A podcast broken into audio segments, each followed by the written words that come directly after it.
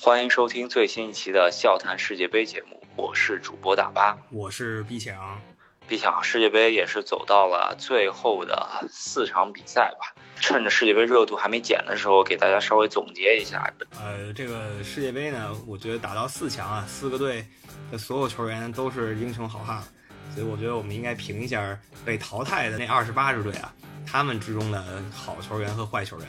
对，首先好球员和坏球员，并不是说绝对好或者绝对坏啊，就相对于就是对于我们的预期来说，他本届世界杯踢的比平常差了，或者说踢的比平常好了。毕竟能踢世界杯的呢，你一定是个好球员，只是说你没踢出来，或者说你状态特别低迷，才会被我们选入最差阵容。咱们就从最差阵容开始吧。那首先门将位置。最差阵容你给谁？门将这届失误的人非常多了，但是我就给一个，就是阿根廷的卡巴列罗，就是雷人的失误还是挺多的，但是第一个啊，就是这种极度低级的失误是从他开始的。其实对于他的预期来说，他本来也就是在英超啊豪门能踢上主替补的一个门将，你。真的特别指望他能出神扑是不至于，但是作为一个职业球员出这样子的失误是不允许的。当然替补门将那就好几个了啊，卡巴列罗拿主力的稍微有点冤枉啊。我个人觉得首当其冲，号称世界第一门将的德赫亚必须入选。这个是因为他在曼联呢，就是他的俱乐部。一个人撑起了整条后防线，但到了西班牙以后呢，表现就非常平庸了。当然也没有说低级失误，但就非常普通。好像十一脚射中十十进球吧。除了他以外，另一个号称世界第一门将的诺伊尔呢，也可以上吧。他面对韩国队那时候太冒进了，把德国队的最后一丝希望也杀死了。好，那门将位置上面呢，这三个位置还是比较稳固的。接下来我们该说一下后防线，坑的也不少啊。咱先来个按照常规名说，先从边位开始吧。边位，我个人觉得基米希的状态是真的非常差。嗯，没错。为什么他会上最差阵容呢？因为如果听过我们之前的节目，从朋友啊，可能发现我们以前把他评到这个赛季俱乐部表现最好的阵容里了。但到了世界杯上真的很低迷，所以只能把他放到最差阵容里。德国队本届比赛入选最差阵容，起码得三到四个名额吧，他肯定是当之无愧，应该。然后中后卫呢？你想说谁？我觉得第一背锅水平第一出现纰漏的，应该就是韩国的那个中卫张贤秀。在亚洲踢这么多年，不知道怎么踢球了是怎么着？然后在这世界杯上真的尴尬的很。然后也是各种失误，各种送送球吧，没有中超的哺育，就现在完全不会踢球了，可能。咱们来选一个张贤秀的搭档首发。个人想给奥塔门迪啊，不是因为他防守不怎么好，可能是就是因为啊他在落后之后各种消极比赛态度吧。他在这个阿根廷队还有最后扳平的希望的时候啊，居然去打架了！我靠，有怎么会有这种人？我真是理解不了他。对，可能就是脑子比较热。然后，然后替补阵容呢，咱们给一个皮克吧。皮克真的是这一届也是打篮球了，是吧？然后另一个替补呢，选一个皮克在俱乐部搭档嘛，乌姆蒂蒂也是打篮球的。对对对，两个人应该是一个中锋，一个大前锋吧。没错没错，但是乌姆蒂蒂呢，这一届比赛他还活着，可以说是法国后防线上唯一不太稳定的一环吧。法国队的定时炸弹吧，所以说我们也就搞笑一下啊，把这两个篮球队队员放到了替补名单里。中卫搭档说完之后呢，我们要说一下左后卫。本届比赛的左后卫呢，相对于来说，我们想了一圈儿。好像还真没有特别大的失误，我觉得踢的特别不好的，可能就是客串左后卫位置的比利时的，呃，左翼卫吧，这卡拉斯哥，中超球霸。乍一想，好像没有那种特别搞笑的左后卫，所以就让卡狗先来客串一个。如果听众里呢知道哪个左后卫特别坑的，可以留言给我们。整条后防线应该来说还是比较稳健的，首发。如果跟四强任何一支队伍踢，应该能漏一到两个球吧？呃，差不多，没问题啊。那再送两到三个点。然后接下来我们应该会说两个后腰位置，后腰位置搞笑的人就更多了。首当其冲应该就是哥伦比亚那个被我们黑了整届世界杯的，他就是卡洛斯桑切斯，是吧？真的是不及格的表现啊！第一场面对日本，开场就送个点球加红牌，然后面对英格兰呢，又是送了个点球，这哥们儿真的是没法说了。对我现在非常担心他的人身安全，因为不知道大家知不知道，在九四年世界杯之后，哥伦比亚是在淘汰赛中间由一名后卫打进了一乌龙球，他就是埃斯科巴。然后九四年世界杯之后，他回国，直接就被一名激进分子吧用枪打死了，足坛的一个非常悲剧的事情。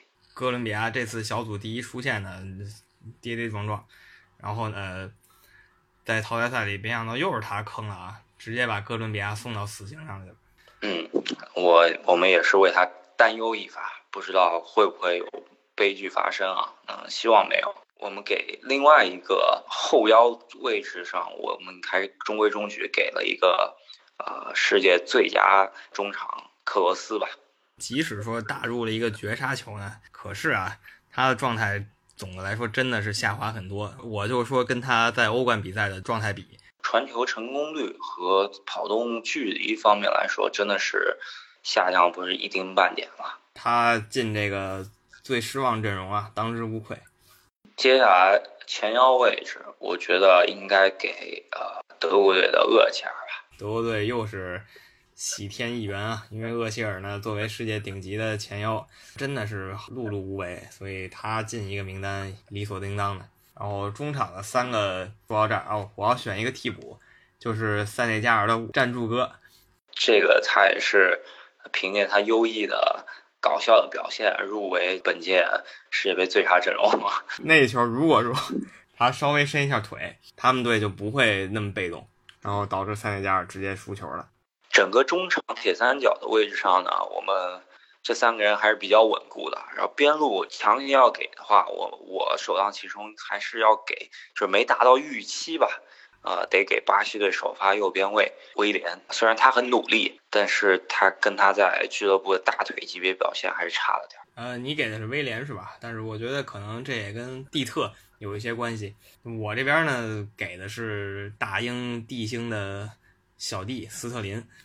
哈，我刚刚跟 B 强在总结这这期节目的时候呢，我说，哎，斯特林其实踢的还行吧，进了一到两个球总有吧。然后我跟 B 强回去搜了一下，好像还真没进球，创造进球机会啊，我觉得两位数都不止了，但他真的一个球也没进，啊，真的，我跟 B 强完全是不敢相信这个数据，这个机会转化率是为零啊，对，说明他踢的非常快乐，对他就是疯狂的威胁你的球门，但就是不进球，所以这个位置斯特林也算担当得起，然后左边。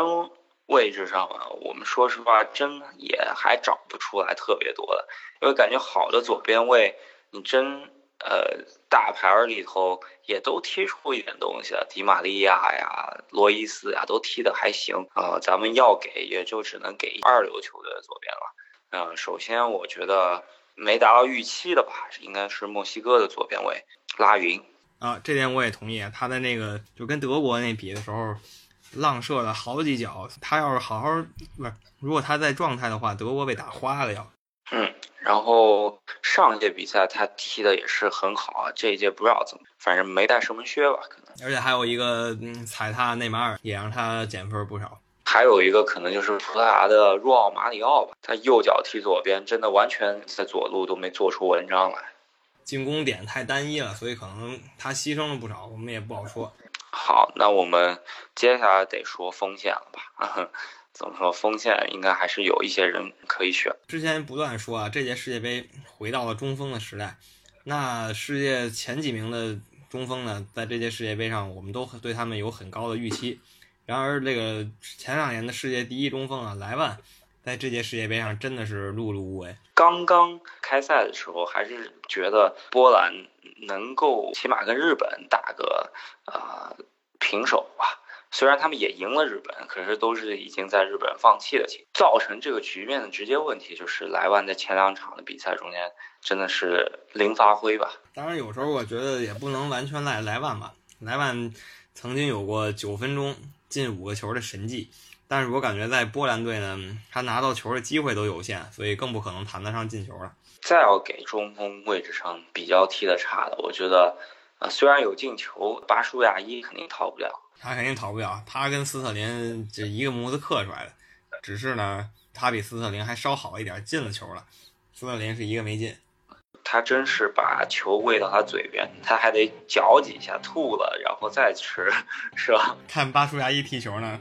我以为他是赫斯基儿子呢，跟跟赫斯基类似的球星嘛，看他能不能到赫斯基的高度吧。那本届的最差阵容我们也是基本上评出来，大家也可以给我们多留言，这个也是非常开放式的话题吧。其实我们这一届下来也是熬了大概二十几个夜，像我在这这两天真是基本上每天只睡四个小时，有很多事情应该还是忘记了，也希望给大呃让大家。